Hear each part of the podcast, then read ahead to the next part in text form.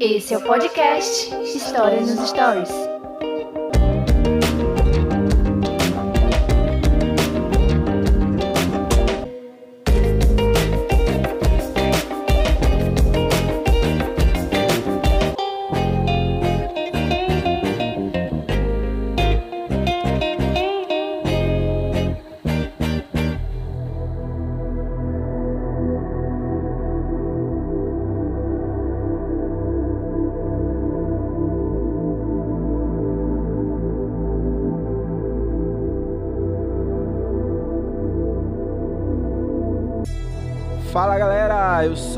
Daniel Rinei e esse é o podcast História nos Stories. E hoje a gente vai falar sobre Atenas, dando continuidade a essa série é, sobre civilizações antigas. Já trabalhou aqui sobre os vikings, trabalhou sobre os espartanos e hoje a gente tem um episódio sobre Atenas, tá bom? Então, se você quer saber um pouquinho sobre Atenas, a gente vai bater um papo aqui, a gente vai conversar alguns pontos importantes sobre a sociedade ateniense. De cara, eu digo que é uma das principais polis da Grécia Antiga e ela é conhecida pelo lado da democracia, né, pela democracia ateniense, que vai ser a base da democracia é, em muitos elementos a ser estudados. A gente vai até perceber que há uma diferença da democracia ateniense para a democracia atual, né, mas esse sistema político ele surge ali no século 6 a.C.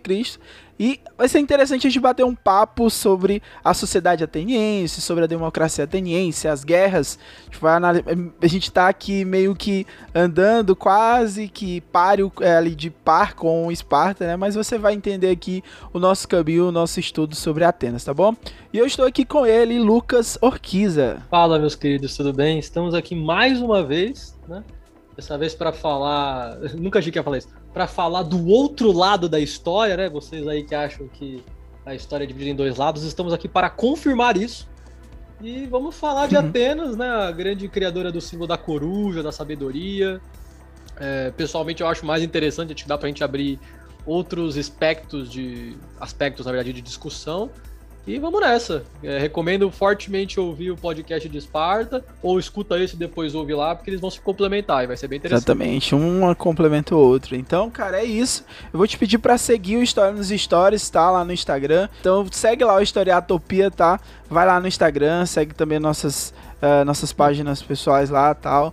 A gente sempre tá trocando ideia, sempre tá colocando assunto relacionado à história, sobre cultura pop, por aí vai. Então passa lá, tá? Você pode também seguir o História nos Stories no seu stream de preferência. Onde você estiver ouvindo agora, cara, vai lá, coloca lá, clica no seguir. Assim você tem as novidades dos nossos episódios que são lançados semanalmente, tá bom? E aí você fica por dentro de qual episódio vai ser lançado. Porque lá no Instagram sempre a gente faz assim um, um spoilerzinho do que a gente vai falar na semana, tá bom? Quero te agradecer também por compartilhar o História nos Stories, esse podcast que é idealizado por mim, mas que é tocado por uma galera. Tem muitos participantes como Bruno dos Anjos, Bruno Souto, Lucas Orquiza que está aqui comigo sempre, quase todas as semanas, Mourão, o Rodrigo. É, essa é uma galera que está gravando assim continuamente ali com a gente. Então eu quero agradecer a todos que estão ouvindo, a galera que grava com a gente também e que você possa permanecer com a gente, que a gente possa trabalhar e lançar novos episódios interessantes com a indicação de vocês também, para que a gente possa tocar esse projeto que tem, é tão interessante, tá bom?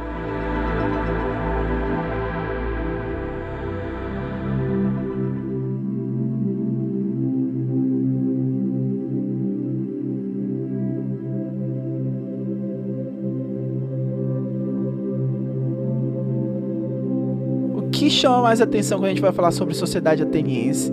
Será se é só a questão da democracia ateniense? Eu queria saber assim de ti, cara. Uh, longe do professor Lucas, mas do Lucas, assim, pô. Falou sobre Atenas, o Lucas lembra de. Cara, é, pra mim vem na hora, assim, o, o berço do que a gente imagina hoje, né, como democracia. Então, no meu imaginário vem os caras discutindo. Primeiro eles vêm com aquele lençol, né? Eu associo isso Sim, muito mais aos atenienses do que. A do túnica, que a né? A túnica lá né? branca. Então, ah. aquele lençol que eles usavam de, de pano branco.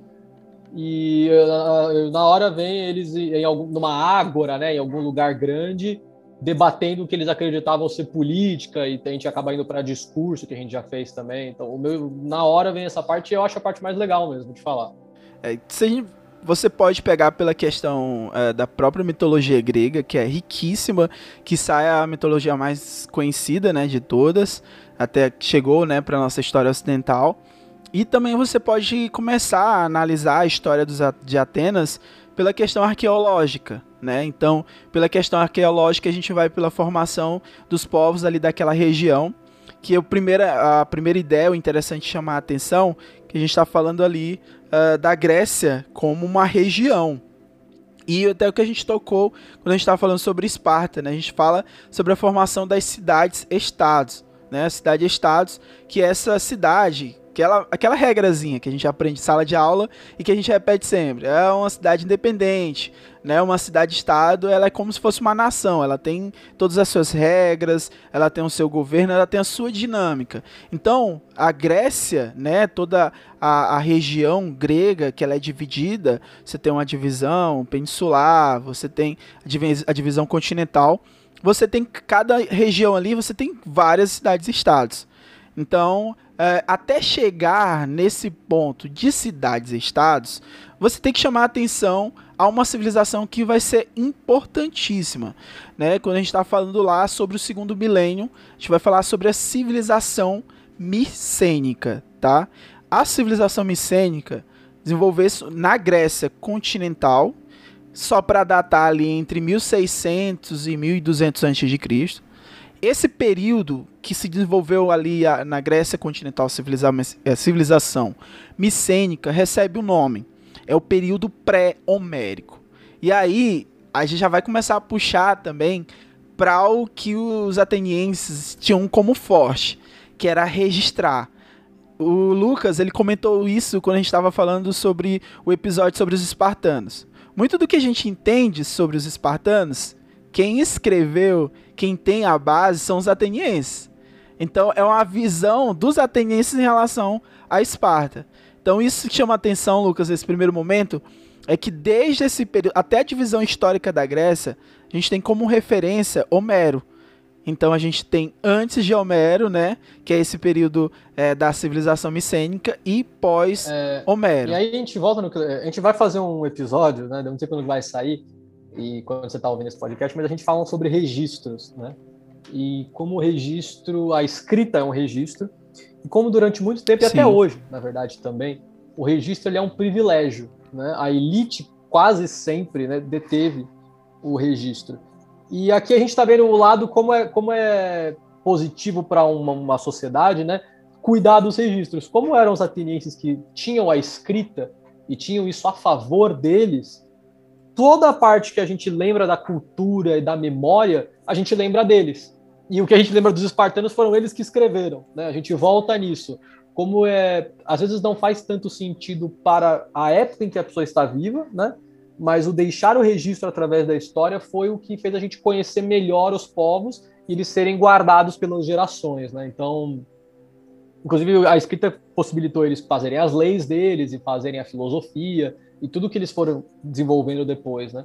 É interessante que é uma coisa muito simples, né? Tanto que, como a gente fala assim, uma das grandes vitórias da educação atual, a educação pública, é alfabetizar as pessoas, porque ela te dá acesso a, a um mundo de, de, linguagem, de comunicação. E começou ali. Uh, não, não, a, não a escrita, obviamente, mas uh, eles foram um dos primeiros que usaram a escrita como forma de poder. É muito interessante isso.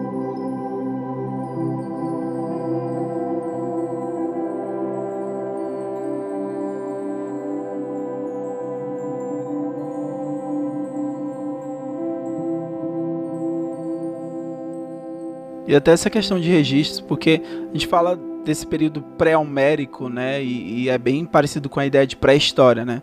Que já, já caiu por terra a ideia de que história seria só o elemento da escrita, né? Hoje a gente entende como registro, desde os pigmentos, né? Se a gente for trabalhar com a questão da, da, da forma de expressão artística, né? Você tem os pigmentos, depois vocês têm, você tem as tintas, né, que são as misturas e a combinação de pigmentos.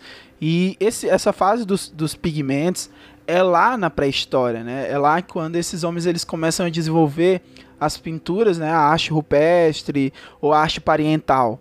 Então ele começa a falar um pouco sobre uh, o cotidiano, né? E, e aqui, por que, que eu estou fazendo essa, essa, essa dança e o que o Lucas está colocando? Ele é muito importante para a gente iniciar a estudo sobre a Grécia. Porque antes desse período de Homero, que, é, que são os poemas clássicos, você tem a civilização micênica e que também era conhecido como os aqueus. Então, eles formaram ali naquele contexto a última grande civilização do período pré-homérico, né? Uma sociedade, esses caras, eles possuíam um comércio ativo, e aí você coloca também na conta deles o mar Mediterrâneo. Dominar o mar Mediterrâneo era dominar o comércio naquele período. Então eles tinham um comércio ativo, era o que era, o que era necessidade, tá? Se você for falar sobre os gregos, é, principalmente sobre os atenienses, é a necessidade até pela questão do próprio território da Grécia ali, da, esse território da Grécia continental, o solo ele não é tão fértil. Então esses indivíduos eles acabaram direcionando a sua atividade comercial uh, para essa questão do comércio. E esses aqueus, eles tinham um cara que eles uh, governavam, que era o rei, né? O rei ali era auxiliado por um, uma aristocracia. E aqui é muito interessante que a aristocracia na Grécia é os melhores, né? Então é a galera que tinha terras, é galera, a galera ali que tinha. Quem tinha terras tinha algum tipo de influência dentro da sociedade. Então tudo começa nessa primeira fase sobre a civilização micênica, tá? Essa é a base desse, desse surgimento. Os historiadores, assim, as fontes que a gente vai analisando, é, os micênicos, eles tinham origem lá na Península Balcânica né, ali da onde fica a Grécia, ali naquela região. E aí eles foram se estabelecendo cada vez mais na parte continental. Se você pegar o um mapa, depois faz isso, tá? Ou então se você estiver ouvindo e tá na internet, tá no celular, dá uma olhada ali que ele tem um, um, um Mar Egeu, né? As ilhas do Mar Egeu. Então ali aquela região ali, eles acabaram uh, habitando ali, né? Criando raízes e, e começaram a formar a civilização. Então os micênicos, eles também têm uma origem é, indo-europeu, né? E aí eles iniciam esse processo de migração e acabam ocupando aquela região. É, depois vai ter um outro contato importante, porque você tem essas duas civilizações, elas são uh, o, como se fosse start, né, para falar sobre a Grécia antiga. É a civilização cretense. E aí você tem os micênicos, os aqueus, eles dominam os cretenses. E o que acontece em muitas. Uh, que acontece muito na formação de sociedades, uh, uma civilização acaba absorvendo uh, a cultura do outro, né, do dominado ali. Então os micênicos eles absorveram a civilização cretense, ampliaram o domínio, e aí esse domínio é a ocupação da ilha de Creta, né? Todo o Egeu, os caras dominaram tudo, e aí passa pela expansão militar, né? Essa expansão militar leva à expansão cultural e por aí vai. E aí eles é, começaram a determinar o elemento cultural é, daquela região, junto com a absorção do elemento cultural cretense, micênico. E aí começa a surgir toda aquela a religião, a base da sociedade micênica. E a gente vai chegando nessa outra parte que já seria aqui na parte dos poemas homéricos. Então, só para entender, para contextualizar esse início, é de extrema importância você é, ter a conexão que os micênicos acabaram absorvendo a cultura dos cretenses e aí a gente tem o um período que vai começando a, a surgir a base do que é a sociedade grega. Especificamente então agora sobre a origem de Atenas, né? Primeiro a gente tem todos os mitos gregos que narram ali que Atenas ela a, a cidade né, de Atenas recebeu o nome em homenagem à deusa Atena. E aí você tem esse, elemento da mitologia. A gente foi falar lá sobre Homero, sobre os poemas homéricos, né? A gente Ilíada e Odisseia fala sobre histórias fantásticas, sobre o cavalo de Troia. A gente vai fazer um, um cast específico sobre a, as Ilíadas, Ilíadas e Odisseia. Com certeza a gente vai ter um momento específico para isso. Mas se você for pegar todos esses contextos poemas homéricos, a gente chega na história de Atenas, né? A gente a presença humana ali na região de Atenas, ela data ali aproximadamente 5 mil anos antes de Cristo. É tempo demais, é muito tempo, tá? E aí, se você for assim, professor mais específico, René, eu quero mais específico. Qual é o período? Isso, o período neolítico. Aí, cara, eu te dou o um clique aqui para tu entender que o período neolítico é um período de transição. É o momento em que surgem civilizações, tá? E essas civilizações elas vão começaram a ocupar uma região, criar identidade, e aí eles vão ficar lá, tipo, é, sedentários. Então, é, nas escavações arqueológicas, eles começaram a entender a evidência da presença humana ali e das regiões próximas da Ágora e da Acrópole. Então eles começaram a entender que ali já tinham uns povos que começaram a habitar a, aquela região. Por volta de 1500 a.C., Lucas, é, durante esse período ali da civilização micênica, né, Atenas já era assim uma, uma, uma comunidade organizada.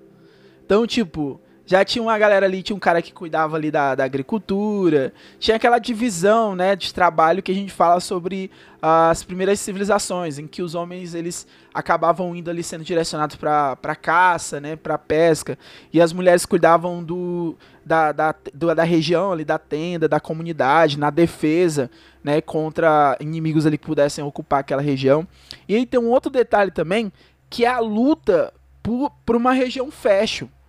Se você pegar aqui, ali próximo da Grécia, você tem a região do Crescente Fértil, que é a região do Egito, que é a região do Oriente Médio, que é a região de Israel.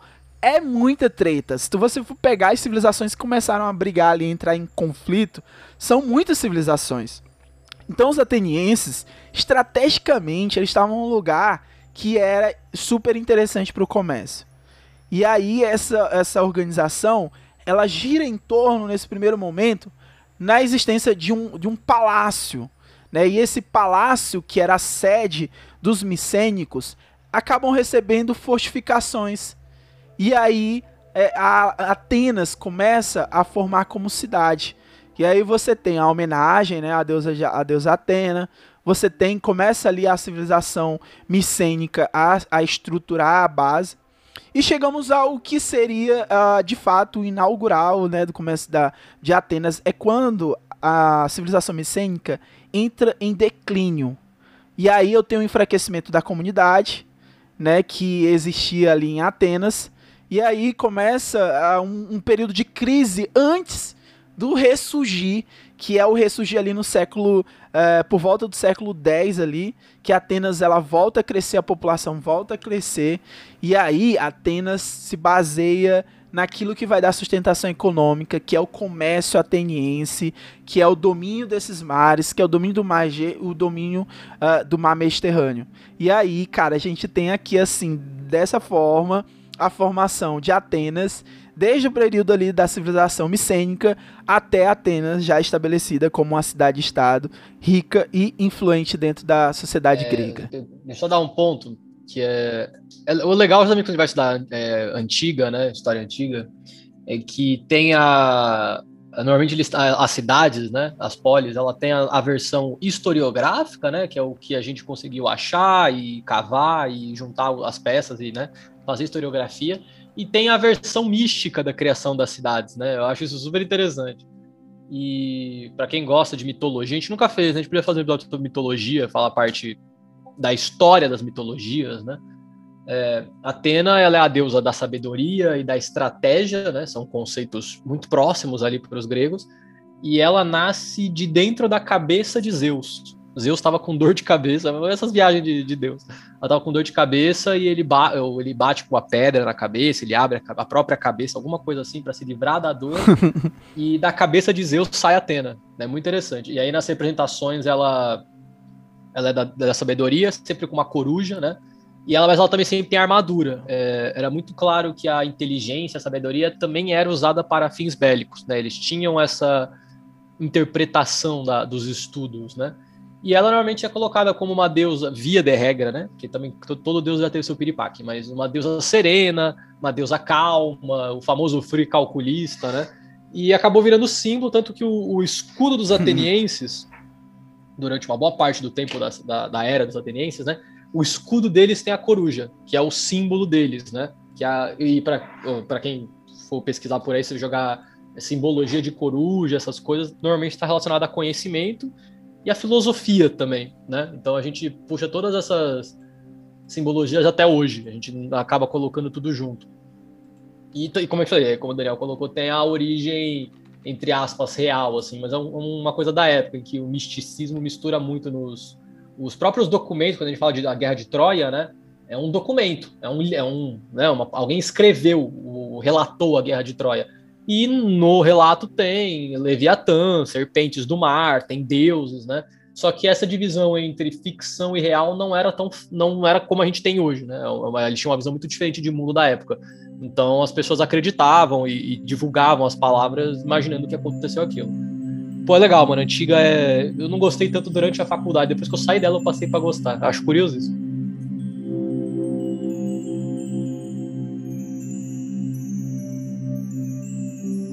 E isso tá falando sobre a questão da crença. Tipo, o cara aí com a cabeça de hoje para analisar história antiga, ele tem a tendência a falhar, porque ele vai cheio de julgamentos, né? Então, se tu pega uma sociedade em que a, a crença é algo que é forte, né, para uma explicação, é, por exemplo, tu fala sobre a dor de cabeça, né, de Zeus. É, a gente fala hoje, se for na sala de aula, os meninos brincam, né? Porque é a falta de um Doflex, né, pro cara. O cara hum. tá sem Doflex, pega uma pedra, taca na cabeça e racha a cabeça e nasce Atenas, entendeu? Então, tipo assim, mas para eles era algo que influenciava na questão da agricultura, era na questão das guerras. Os caras só iam nas guerras se houvesse um favor dos deuses, né? Tipo, se os deuses dissessem que não, o cara ele já ia pra guerra fadada derrota. Se o cara fosse desafiar, assim, né? Então, tipo, é, não tem como você desvincular isso, né? Entender assim, pô, os caras eles acreditavam nisso, pô, isso é besteira. Por que, que os caras acreditavam nisso? Não, pô, é a realidade deles, entendeu? Era a crença deles. Quando a gente fala sobre os poemas de Homero, sobre Ilíada e Odisseia, você fala sobre. Uh, você fala sobre os deuses da mitologia. Você está falando ali sobre Pelris, a história de, da, da guerra de Troia que é um dos exemplos né, da, da própria história de Esparta, ou seja, de Troia, Aquiles, surgem esses heróis, esses são, é, que, que, que, são vários elementos da própria história da Grécia, da mitologia. Então, eles se misturam, cara, e isso que tu falou é perfeito. Então, de alguma forma, você vai encontrar a questão arqueológica, como eu trouxe aqui a civilização micênica, cretense, mas, cara, o mais interessante ler história da Grécia é também ir pro lado da mitologia. Fica mais bacana, cara. Fica mais interessante assim para trabalhar. Acho que fica mais suave. Até na sala de aula o apelo é, é maior. Os, os meninos eles, eles tendem a querer que você aborde esses aspectos. Às vezes eu gasto, Lucas, tipo, uma aula só para falar sobre a guerra de Troia. Então, tipo, narrar a guerra de Troia, eu desligo a luz da sala, Aí hum. a gente hum. pega os celulares lá e ficam falando, a gente começa a falar sobre a Guerra de Troia, os meninos leem uma parte. Então, assim, é interessante. E olha, a gente tá falando de uma história, pô, vai lá, antes do século III, pá, muito distante antes de Cristo, né? Então você tá falando de uma história que é atemporal, né? É uma história que, que tem toda uma trama que é bem próximo uh, do que a gente vê hoje nos filmes. Então é muito interessante. E não tão interessante assim, mas bacana porque leva para um outro campo de discussão é a questão da democracia ateniense, né? Democracia ateniense. E aqui muita atenção, cara. Se você está ouvindo isso, a gente tem que saber, tem que ficar ligado para separar isso. A democracia ateniense foi um regime político criado em Atenas, né, adotado em Atenas, e foi essencial naquele momento para a organização política das cidades, estado grega, sendo uh, um período dentro dessa sociedade ateniense um período de um governo democrático. Então, a, a gente assim, é considerado para a história e para as fontes que essa, as cidades gregas ali é o primeiro governo democrático da história.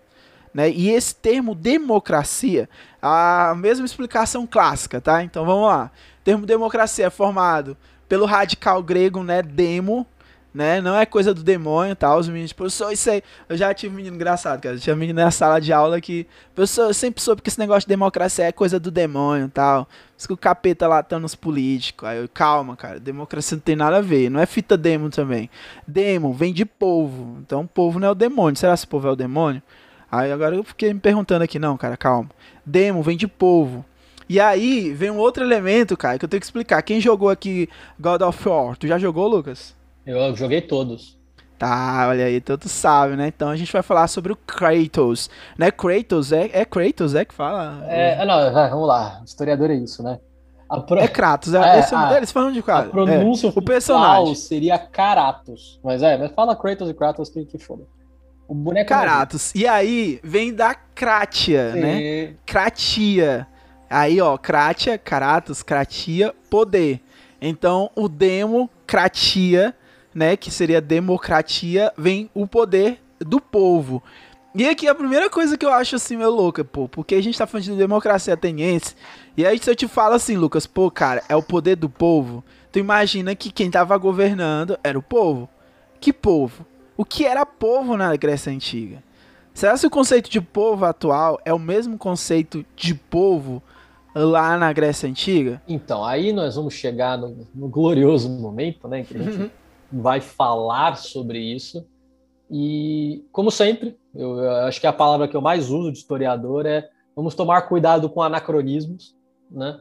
O que a gente entende hoje como certo ou errado não é o que eles entendiam, o que a gente entende como democracia não é o que eles entendiam, né? Em parte, era muito. Também não quero usar essa palavra, vamos usar. Ela é muito progressista para a época, né? O conceito que eles têm ali de organização política não era uma coisa que acontecia muito, né? Mas quando a gente imagina a democracia, que é o que a gente tem hoje, nós, graças a Deus, todos nós nascemos numa época onde todo mundo pode votar, né? Homens, mulheres, inclusive analfabetos, que é uma coisa super recente. Para quem não sabe, foi na década de 80, foi na Constituição de 88, que- que os analfabetos puderam votar. Se a gente voltar 100 anos atrás, as mulheres não votavam, né? Então, assim, não é tão distante. Na época da Grécia, né? Todos os cidadãos, e esse, esse é o termo que a gente tem que ficar de olho todos os cidadãos, cidadãos é foda aí, né? todos os cidadãos ah, atenienses tinham acesso político, com mais de 21 anos. O que, que era ser cidadão? Esse é o pulo do gato. Para você ser cidadão, você tinha que ser homem, então, É obviamente, todas as mulheres. todas verdade. as mulheres. É, isso é uma discussão interessante que tem no meio termo, que é o seguinte: ah, então quer dizer que as mulheres não tinham representação política? Elas poderiam ter por um homem, né? Existiam homens que representavam, às vezes, anseios da, da, da mãe, da mulher, das filhas, e podiam tentar melhorar a vida. Existia esse conceito. Mas a mulher não tinha voz política, ela não ia na ágora falar o que ela achava que era melhor para a sociedade, e a sociedade ia escutar ela, isso não existia. Então você tinha que ser homem acima de 21 anos e você tinha que ser você tinha que ter nascido em Atenas. Ou pelo menos os seus pais, né, os, os pais terem nascido ali, você tem que ser filho de atenienses. Se você é um estrangeiro, por mais que você seja homem, você não ia ter voz. E se você pegar é, porcentualmente quantas pessoas sobram depois de todos esses limitantes, era um número muito pequeno. Era uma galera muito específica de uma elite que tinha acesso a essa democracia. Dentro dela era interessante, qualquer pessoa, um homem rico e um homem pobre poderiam falar e ser escutados, isso é surreal, né, para a época e para hoje, infelizmente também. Mas a gente tem que ter muita calma e, e tentar olhar com o olhar da época para entender o que era democracia. de Atenas vivem dos seus maridos orgulho e raça de Atenas quando amadas se perfumam se banham com leite se arrumam suas melenas quando fustigadas não choram se ajoelham, pedem, imploram, mas duras penas. da formação, né? Então a gente vai logo buscar aqui como estava dividida essa sociedade. Então você tem uma elite é, aristocrática, né? Aristocratia, novamente, aquela base, aristocracia é, é um governo relacionado aqui, eles tinham um nome né, específico, que eram os eupátridas, ou bem-nascidos, que é pancada. Isso aqui eu acho... ba- Os nomes de Porque época. não mudou muito. Nome de época. Não, é porque foda. não mudou. Lucas, é porque não mudou muito, cara. Tipo, quando a gente fala sobre os bem-nascidos dentro da sociedade, Sim. sempre vem na minha cabeça esses caras que, tipo, porque o pai é um político, e aí ele tem que seguir a ordem política pra não. para que a família não possa. A família não perca a influência numa região. E aí eu, eu mostro pros alunos, isso é aristocracia, entendeu? Sim. E oligarquia, porque é um governo de pouco, não muda, Lucas. Pô, cara, o pai tá 22 anos na política, in- injeta os filhos dele tudo na política. Os filhos dele estão com os filhos, os netos. Aí chega um caso aqui, que eu não vou falar especificamente, mas tem um cara que o nome dele é. O nome dele foi governado, foi prefeito da cidade. Depois é o fulano de tal filho. Hum. E agora quem tá governando é o fulano de tal neto. Então é. É uma seguindo, monarquia. É. A cidade virou uma monarquia. Praticamente. Por isso, tipo, a, os caras utilizam bem a democracia pro, pra eles. Né? Essa questão do voto, voto de cabresto ainda existe, cara. Então, essa ideia de oligarquia aqui, olha só. É, é o anacronismo que o Lucas acabou de falar. A aristocracia oligárquica aqui era relacionada aos eupátridas, que eram os bens-nascidos. Não, e o que que eles tinham? Qual era a ideia aqui? O que que, que dá de garantia para eles uma diferença? Eles tinham poder político e econômico. É simplesmente tudo. Porque se você tem o poder político e econômico, já era. Igual você hoje, né? controla. Né? Igual hoje. Então você controla as polis gregas. Então fica ali sempre a mesma, a mesma família, o mesmo grupo ali. E aí surge outras classes sociais, né, como os comerciantes que começam a ganhar força. Os comerciantes aqui seriam um protótipo do que seria a burguesia na Idade Média. Os comerciantes eles possuem o quê? Aqui qual é o poder deles? É o dinheiro, né? A riqueza, é o ouro, é a prata, né? Os pequenos proprietários de terra, porque a terra significava riqueza na antiguidade, então possuíam muitas terras significava poder. Surge os artesãos. Falo para todos, cara, artesão naquela época era um, era um tipo um serviço essencial. Você não tinha um, um as casas Bahia, você não tinha uh, esses armazéns aí que produzem móveis. Que produzia, pô, era o artesão. O artesão, a gente, a, na história da arte, a gente está falando sobre a escola de Bauhaus, é, que a escola de Bauhaus tinha como princípio, que é uma escola alemã, de, é, de artes de, de função e design, né? Porque, tipo, você tinha um objeto, você é, tem um objeto e você tem que dar a função, mas você também tem que se preocupar com a questão do design. E lá na base da escola de Bauhaus, eles falavam o seguinte, cara, tu quer ser o artista mais foda do universo, quer ser, quer ser um artista pancada, quer, beleza, pois tu vai ter que aprender o ofício de artesão. Tu quer ser o melhor músico do mundo? Quer, né, meu filho? Quer ser o melhor músico do mundo? Vai, vai aprender a tocar o violão o básico. Porque é desse básico que você vai entender como tudo começou, como tudo aconteceu. Então aqui, o artesão, cara, era o cara que tinha muita importância dentro da sociedade ali, porque ele era que praticamente fazia tudo. E os camponeses que giram né, essa base da economia com através da agricultura. Então, uh, participar da vida política era, era algo essencial. E a aristocracia, ela tinha uma organização política das cidades-estados que acaba dando essa oportunidade através da democracia. Né? Então, a democracia surge em Atenas através é, de um cara super importante que é o Clístenes. Ele é um aristocrata grego que ele olha para as outras camadas sociais, ele vai olhar para essas camadas dos artesãos, dos camponeses, e ele é considerado aqui nesse ponto é, um pai dessa democracia.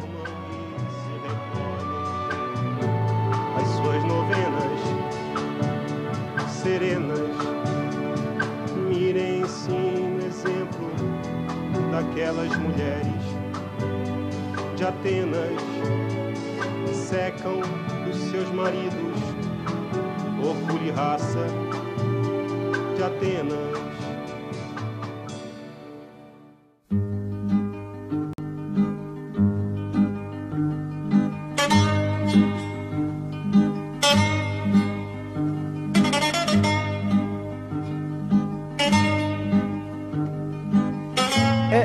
Sobre essa parte da, da eclésia, das assembleias, assim, Lucas, a gente não vai aprofundar tanto, porque a gente já falou isso lá no episódio sobre Esparta, né? A gente falou sobre a eclésia, sobre a Assembleia do Povo, mas uma das coisas que eu queria chamar a atenção aqui, você falou sobre a, as mulheres, né, que não, estavam excluídos, mas também você tem a questão dos estrangeiros. Né, e, e, o porquê que essa pauta dos estrangeiros ela entra em questão quando a gente está falando sobre Atenas porque ali a cidade ateniense era uma cidade cosmopolita.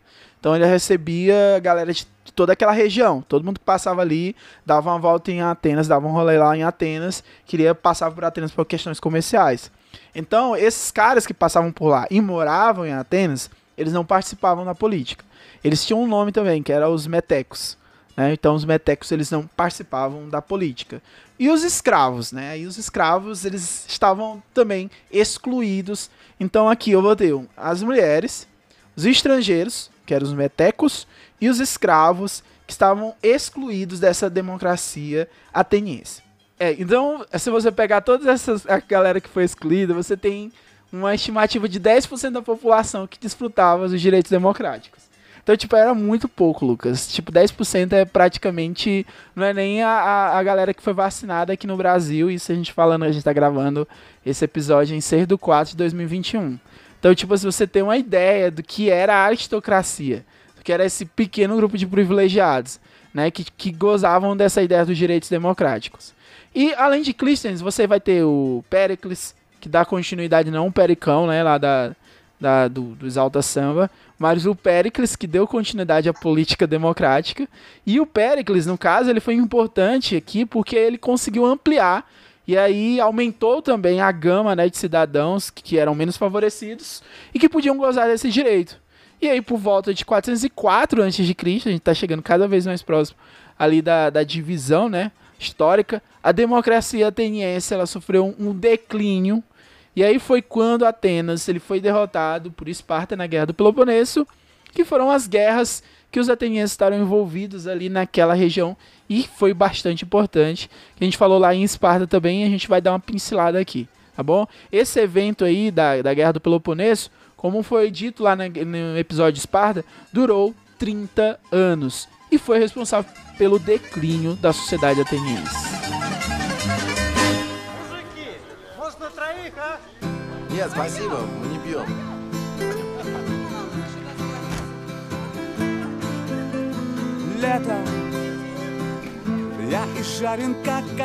E as características, assim, vamos fazer agora tipo sala de aula, Lucas, tipo uh, pontuar, né? Para você que é vestibulando, que tá aqui na, ouvindo o podcast História nas Stories. Então vamos lá, anota aí, tá? Democracia. A sala de aula é, tem que falar assim, ô rapaziada, tem que instalar o dedo assim, ó. Ah. Rapaziada, do fundo aí, ó. Ô, galera, ó, ó, tá ligado? Para de conversar ó. aí, na moral, pô, 15 Pô. minutinhos pra aula acabar. Pô. acabando aqui, aí vocês tocam puteira no intervalo. 15 é. minutinhos, juro. Vocês bagunçam na aula de matemática. Ó, presta atenção, característica, ó, jovem. Democracia direta, tá? Democracia direta. Né? Indireta, direta porque o cara ia lá, ia na, na praça e votava. Dizia assim, ó, eu quero isso tal, eu quero uma reforma lá na nossa quebrada, na nossa assembleia. Então o cara ia lá e votava. Reformas políticas e sociais aconteceram durante esse período. Reformulação da antiga Constituição. Sim, havia uma Constituição, tá? Livro de regras da sociedade ateniense. Igualdade perante a lei, esse igualdade perante a lei tem um apelido que você vai encontrar aí. Tem uma galera que fala bonito, aí fala assim, isonomia, né? Precisamos ter hum. isonomia, né? Então, igualdade perante a lei. Ah, mais ou menos, né? Acontece mais ou menos. Igualdade de acesso aos cargos públicos. E tem um nomezinho, né? tem um apelido também.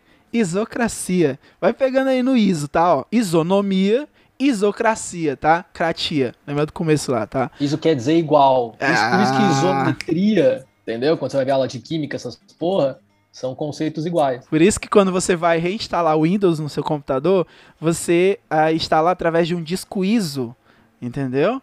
Que é um disco igual ao instalador de Windows, né? Mas só que é um disco virtual. Olha aí. Tá vendo aí na vida o ISO te ensinando aí, ó. É isso aí. E, is, e agora esse é o daqui, ó. I, é, isegoria. O que significa isegoria, Lucas? Vamos lá. O que seria isegoria? Igualdade para falar nas assembleias. Então, Igualdade falar nas assembleias, é, Daniel, é sempre, claro. mano. Olha Não só, era isso. cortar a parte que eu pesquisei. Não, era isso, pô. Direito de voto aos cidadãos atenienses, pô. Os votos aí, ó. Quem é a sociedade ah, dentro das cidadãos aqui? Pronto. Mas lembrando que era maior de 18 anos, filho de pai e mãe ateniense. Não podia ser mulheres, nem metecos, que eram os estrangeiros, nem escravos. Então é essa frase que tu podia já fazer uma música, né? Na verdade, o cara até faz uma paródia, né? para lembrar disso e começar a bater na cabeça. Para você que é vestibulando, que tá ouvindo o podcast História nos Histórias. Mas é isso sobre a democracia grega. Vamos para a próxima etapa, Lucas. Que seria qual, Lucas? Que eu apaguei aqui, eu não sei qual era a próxima etapa. As guerras. Vamos lá, vamos passar só uma pincelada, né? Porque a gente já falou sobre as guerras. É, eu... eu tenho só um. Ah, ponto. vai lá. Aí você coloca como um insert. Tá, né? ótimo. E tem um, uma coisa legal. Isso eu também vamos só citar, tá? É, como Atenas era, como a gente falou, o berço da democracia e também o berço da filosofia, hum, né? Atenas gostava de. É, acontecia muito de pessoas tentarem a vida de filosofia lá. né? Então, é, se você quisesse ser um filósofo, estudar e ser um estudioso, o lugar que era recomendado você tentar a sua vida, né, para ganhar um dinheiro e poder viver, era Atenas. Então é, é, muito louco porque ela vira um, ela era um centro comercial, um centro de filosofia e um centro de cultura, né? Ela, ela virou tudo isso. As pessoas desejavam ir para Atenas, né? E não é à toa que muitos filósofos, e aí lembrando assim, filosofia, filósofo da época não é o filósofo de hoje, tá? Todas as ciências nascem da filosofia. Ironicamente, filosofia não é uma ciência, mas isso, isso é uma outra discussão. Mas quando a gente fala filósofo, é basicamente o cientista da época, o estudioso da época. Então o cara era filósofo porque ele era matemático. Entendeu? Era filósofo porque ele, tá, às vezes ele trabalhava na filosofia que a gente conhece, como a, a, o Sócrates e tal. Mas vou citar alguns nomes aqui para vocês terem uma ideia de que eram pessoas que frequentavam e fizeram a sua carreira, entre aspas, né, em Atenas. A gente tem Pitágoras, para você que é da escola, a gente tem Aristóteles, a gente tem Sócrates, Platão. É, justamente por virar esse berço, essas pessoas foram atraídas para lá. Às vezes nasciam lá também, mas assim, tiveram a condição, né? A cidade permitia isso, deles poderem viver, se manter e gerarem essa cultura e essa ciência para as outras pessoas, entendeu? Então, é, que eu, levando para hoje, né? É como quando uma, uma nação investe em cultura e investe em pesquisa, ela vai ter cultura e pesquisa, né? A gente tem muitos cortes na educação e na cultura e na ciência hoje em dia. E aí, quando tem uma coisa tipo uma pandemia, a gente tem que comprar vacina de fora ao invés de fazer a nossa vacina. Então, tem muito sobre isso também. É Mas a gente vai para as guerras, vamos para vamos pra porrada que é legal também. É mais louca, deixa eu sempre tem que atualizar que a gente tá gravando, né? 6 do 4 de 21, né? E, tipo, to, a cada 10 anos você tem um IBGE, o Censo Demográfico, né? que é para ser a cada 10 anos. Eu participei do Censo Demográfico 2010, cara. Eu fui recenseador. Tipo, eu fui com Caramba. um coletezinho na casa das pessoas, perguntar para as pessoas, tipo, e aí, você se autodeclara que cor, tal. Fiz tudo isso, cara. Você é de qual religião, pá. Corri, fui chamado de filho do Lula na época. Era o agente do Bolsa, do Bolsa Família, eu ia cortar o Bolsa Família da galera. Foi um perrengue. Depois a gente pode falar um, só uma história sobre uh, trampo fora da sala de aula. Até já é um episódio, cara. Mas, por que eu tô falando isso? Porque hoje teve a notícia que o, o, o concurso, né, do, do IBGE, que já tá atrasado, que tinha que ser em 2020, por causa da, pandem da pandemia não houve, foi cancelado. E aí corta, né, a galera foi cortar a verba, né, e aí eles cortam da onde?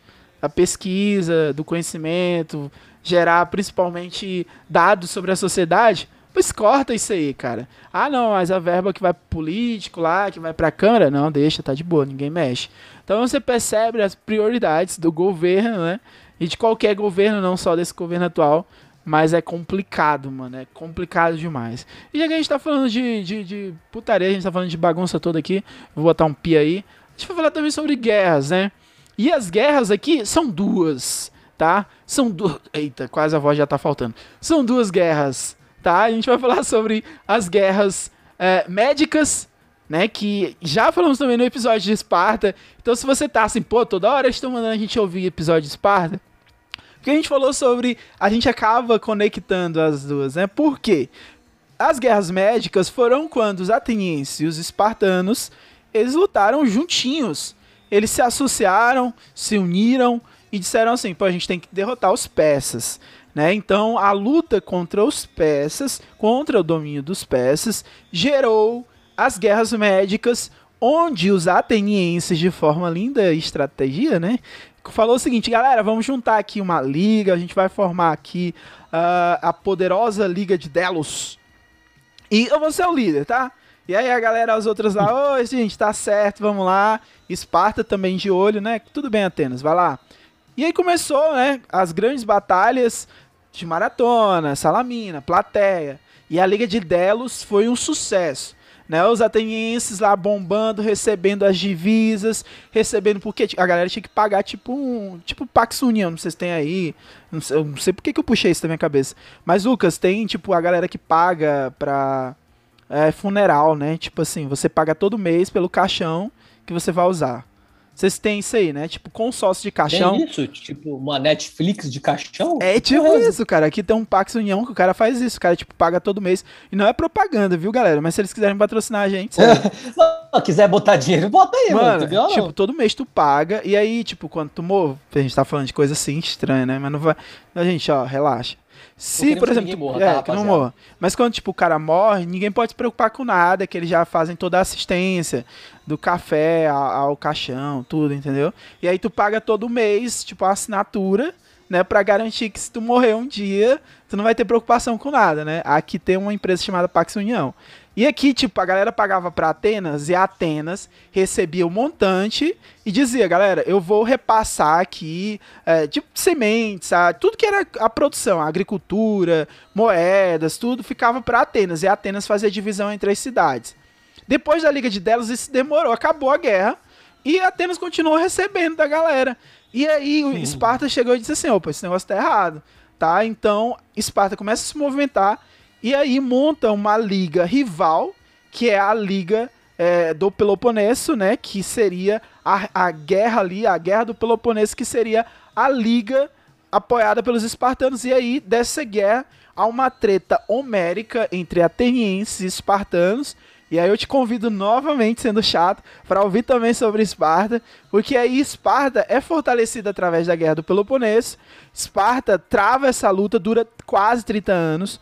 Não foi 30 anos assim, tá, tá, tá, tá, tá, tá. Não. Teve, uma, teve um período de pausa, tá? Tinha um período de paz, né? Que eles assinaram vários, é, vários acordos de paz durante esses 30 anos. Mas no final disso tudo, nessa corrida dessa guerra do Peloponeso, Esparta saiu fortão, tá? Saiu poderosa e Atenas começou a entrar em declínio. E aí chegamos à última parte, que seria a era de ouro, depois desse período da guerra do Ah, Peloponeso. Então, é, só reforçar isso que a gente falou, que teve uma confederação para lidar com os persas, né? E eles acabaram eh, escolhidos, vamos dizer assim. Eh, Foi um pouco de eles se imporam, né? Para colocar ali. E por eles serem também eh, terem experiência em estratégia e terem experiência em. Porque não é, isso é uma coisa interessante quando a gente fala de guerra, né? Eh, existe estratégia para estar no front, no campo de batalha, mas guerra se fala muito de logística. Você tem que saber para onde enviar comida, por exemplo. Você tem que saber o que é uma linha de, de produção. Ah, se eu, se eu quero que as armas cheguem tal, as armas têm que ser produzidas um tempo antes. Você tem que pensar por onde você vai. Existe uma. É logística e administração, né? O país não para hoje quando tem Exato. uma guerra. Logística, a cidade, né? A cidade tinha que continuar produzindo comida e fazendo outras coisas ao momento que se tinha uma guerra, né? Então, na época, os espartanos ficaram muito irritados, porque eles eram, né? Esparta é, o- é o deus da É. guerra, então a cidade da guerra, e eles eram meio que recebiam ordens, né? De um ateniense, que era um grande rival, mas no sentido de logística, eles acabaram sendo escolhidos como os mais bem preparados. E, obviamente, eles eram muito grandes também e tomaram vantagem nisso porque eles podiam, né? E aí depois o jogo É, vira. cara, e vira bem, né? Os, os espartanos, eles dão de goleada no final do, pros atenienses. E é, e é umas coisas até pra desmistificar assim, no episódio, que a gente tá chegando nessa última parte. Mas a gente tinha aquela história, né, que os caras contavam na sala de aula. Eu quero, não quero falar mal dos meus colegas, né? Mas tinha uns professores antigos aí, da, da- meus professores. Não tô falando mal logo, não. Eles falavam assim, rapaz, lá na Atenas a galera gostava mais de pensar, era mais de conhecimento. E os espartanos eram mais porra louca, era mais de batalha, de guerra, né? E aí você cresce com isso na cabeça. De, tipo, os atenienses eram os pensadores, logo que o besta da filosofia. E os espartanos, tipo, eram os ogros, né? Tipo, só queriam saber de, de, de luta, de tanquinho tal, de, de pancada. E não é bem assim, né, Lucas? Tipo, generalizar é um dos erros que a gente acaba cometendo quando a gente vai falar sobre civilizações. Porque a gente acaba estereotipando, né? A gente começa a estereotipar e fica meio esquisito. Mas os espartanos também, eles tinham a, a sua de- a determinada importância nessa questão intelectual, como os, os atenienses, eles também se preocupavam com a, a questão das guerras. Então o que você precisa entender, e é uma das coisas que a gente chama atenção sempre quando a gente está trabalhando esses assuntos, mano, não generaliza, tá? É, vai tentar olhar para todos os viés da sociedade ali, né? O que os atenienses escreveram e o que escreveram sobre os atenienses. Lá no começo do episódio a gente ch- chama atenção a isso e sempre a questão dos registros, né? A gente tem uma fonte, a gente tem um olhar. Esse olhar, ele tem intencionalidade, né? Então ele coloca ali o seu ponto de vista sobre aquele fato histórico. Então procura ampliar essa visão procurando outras fontes. E o seu professor aí, ó, faz o seguinte, tá ouvindo, cara? Então vai lá atrás do teu professor e começa a apertar ele para ele procurar outras fontes também, tá bom? Uh, isso é minha trairagem aqui dentro da profissão, viu? Para colocar para os meus colegas trabalharem e quererem renovar toda vez. Mas é isso. Rapidinho aí, galera. Peço perdão também, tá? Se alguém se ofender. Mas é só besteira minha aqui. Vamos lá. A Era de Ouro aqui é assim. A Guerra do Peloponeso colocou o fim no domínio ateniense sobre a Grécia. E aí, essa Era de Ouro ateniense teve fim. E esse período de 30 anos foi durante a administração do Pericão, né, do Péricles. Né? Ele foi um dos grandes políticos atenienses. Ele levou a cidade ao seu momento áureo, um momento de maior desenvolvimento econômico e cultural. Tipo, era um momento onde tava, tipo, tudo tava dando certo. Culturalmente era o melhor lugar para se viver, mano. Era tipo, todo mundo queria morar em Atenas. Os espartanos ficavam olhando para Atenas e diziam assim: pô, esses caras, o que, que esses caras têm que a gente não tem? E aí, Atenas viveu um desenvolvimento cultural, uh, abrigou diversos eruditos daquela época que ficaram marcados na história da Grécia Antiga. Então a gente tem o Heródoto, né, que é conhecido por fazer esses registros de importantes acontecimentos históricos dos gregos, mas ele vivia onde? Em Atenas. Então, né, ele puxava a sardinha para os atenienses, que é massa, cara. E a gente observar que o cara era um dos, é, dos digamos assim, os caras dos registros oficiais. Então ele era, puxava sardinha para os atenienses. Ele mesmo, Sócrates, jogou muito no Corinthians. Brincadeira, Sócrates, um dos grandes nomes da filosofia grega. Juntos, junto também a gente vai ter aqui o pai da medicina, novamente a questão da paternidade.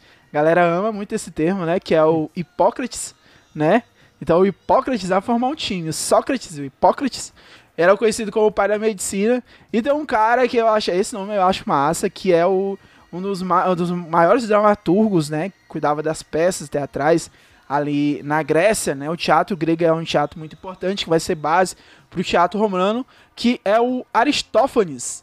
Que esse nome também eu acho massa. Então a gente monta a nossa equipe aqui com o Heródoto, que era o pai da história, o, e o Sócrates, que era o pai da filosofia, o Hipócrates, que era o pai da medicina, o Heródoto é o pai da história. Ele, ele Cara, tudo era pai. E o Aristófanes, que era conhecido como um dos maiores dramaturgos gregos.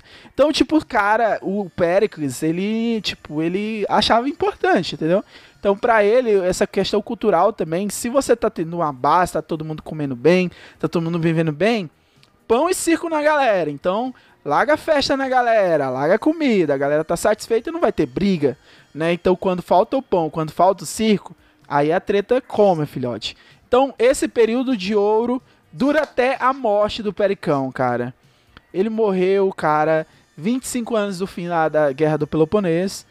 Peloponeso, o Pericão morre, né? O Péricles morre, vítima da peste de Atenas, que aí é, é dentro dessas pandemias, aliás, no caso epidemias, que a gente acaba falando, essa epidemia peste Atenas é muito importante, porque ela acaba cometendo aí o Péricles e ele morre durante esse período. E aí esse, esse surto epidêmico atingiu ali a cidade 430 a 427. Olha só como é interessante, né? Até pra gente uh, finalizar isso que a gente está falando sobre Atenas. O que acaba influenciando dentro da história de Atenas, além da guerra do Peloponeso, foi uma questão de, uma, de um surto epidêmico para vocês ficarem assim, ah, mano, isso tá acontecendo é algo extraordinário, que é, o Covid-19 é algo que nunca aconteceu, não, mano, na história da humanidade. Meu amigo teve treta, teve situações assim que foram pesadas, e o Péricles aqui, um grande estadista, um grande governante, morreu através da peste de Atenas. Não, acho que é isso. Tem mais algum ponto que você queria comentar? Então, então mais eu tava, eu tô saudade, tava com mais a fim de te ouvir hoje. Eu só queria. Tenho mais um ponto. Eu tenho um ponto, cara. O ponto é dizer que sempre é bom gravar com você, tava... cara. É uma aula espetacular. É sempre bom estar aqui gravando contigo. Pra você que é ouvinte, eu não vou falar muito sobre isso, mas pra você que tá ouvindo a gente, a gente lança toda semana, né? Mas a gente tem vários episódios é. guardados, né? Fazia um tempinho que a gente não gravava, na verdade. Então eu tava com maior saudade do Daniel, eu tava querendo é, A gente tá celebrando a vida aqui. A gente... Ah, bem assim, né? Uma coisa bem emotiva, assim. Mas é isso, cara. Gravar. É. É um encontro, um encontro é. praticamente. E aí tá dando. Eu, esse, esse tema é muito interessante porque a gente tá aqui historiador raiz, entendeu? Então a gente tá, tá pegando assuntos assim, trabalhando e sempre é bacana. Então, é. eu é bom, gosto. Né? Eu sinto falta. A gente eu gosto dos temas de cultura pop, né? A gente pegar uma coisa aleatória e puxar isso da história. Mas é, eu acho bacana esses temas escolares, exatamente. vamos dizer assim, né? Eu acho É, importante. é, cara também. falando aqui, ó, spoiler, mas me deu uma ideia aqui, Lucas, gravar sobre a Madonna. Tá falando sobre pop. E a gente tem que falar sobre Madonna, mas. Porra, vamos fazer. Madonna merece. Madonna Cara, merece. mano. A gente grava uma da Madonna e a gente vai Do que Michael gravar um do Jackson, então vai ser- Jackson. Já, já puxa dois. Puxa aí. dois. Então é isso, galera. Se você ficou aqui até o finalzinho, muito obrigado. Compartilha aí, manda pro teu colega de sala, diz assim, ó, tem dois loucos ali falando de história, tá? Os caras começam a falar sobre a história aí, e aí a gente vai viajando. Então é só continuar ouvindo História nos Stories, sempre aqui junto com a gente. E até mais aí no próximo episódio do podcast História nos Stories.